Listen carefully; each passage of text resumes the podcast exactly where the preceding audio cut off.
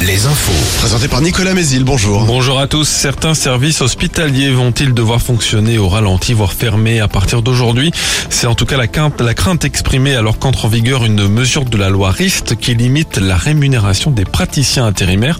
La garde de 24 heures d'un médecin remplaçant ne pourra pas être payée plus de 1390 euros bruts, alors que les tarifs pouvaient parfois atteindre les 4000 euros.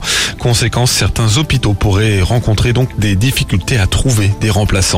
Les 184 membres de la Convention citoyenne sur la fin de vie reçue à l'Elysée par Emmanuel Macron ce matin, le chef de l'État doit désormais trancher. Après trois mois de travaux, la Convention s'est majoritairement prononcée hier pour une aide active à mourir accompagnée de nombreux garde-fous.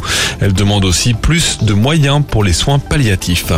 Nouvelle série de consultations pour Elisabeth Borne autour de la réforme des retraites. La première ministre reçoit ce lundi les chefs des groupes parlementaires Lyotte et Modem avant de rencontrer, de rencontrer ceux de la droite et surtout avant la réunion avec l'intersyndicale prévue mercredi. Avant la journée de mobilisation jeudi, des actions locales sont d'ores et déjà prévues aujourd'hui. Par exemple en Vendée, au rond-point de l'autoroute à Bournezeau, à La Roche-sur-Yon, au rond-point de la Landette. Et le mondial de foot de Montaigu a démarré hier. De nombreuses nations, clubs français, européens, U16 s'affrontent pendant une semaine dans le bocage. Le mondial fête ses 50 ans et a vu passer de grands joueurs professionnels, Mbappé, Benzema ou encore Cristiano Ronaldo.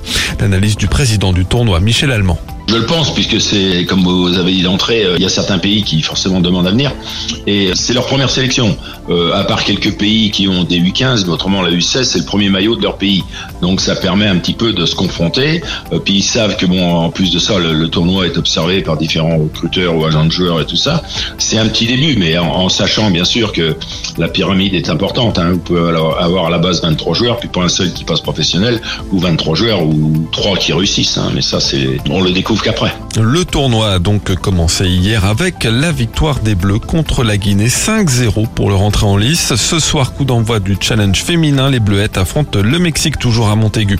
Le foot, le PSG chute à domicile pour la deuxième fois consécutive. Défaite hier soir 1-0 contre Lyon. Ce dimanche aussi, Nantes a perdu 3-0 contre Reims. Angers a fait match nul face à Nice. La dernière équipe que le SCO a battu en championnat, c'était en septembre. Enfin, le temps ciel couvert ce matin en Anjou, dégagé en Vendée. Les éclaircies se généraliseront dans l'après-midi. Alouette, Alouette, le 6-10, le 6-10. de Nico et Julie. Et on en parlait dans le, euh, dé- dans le sujet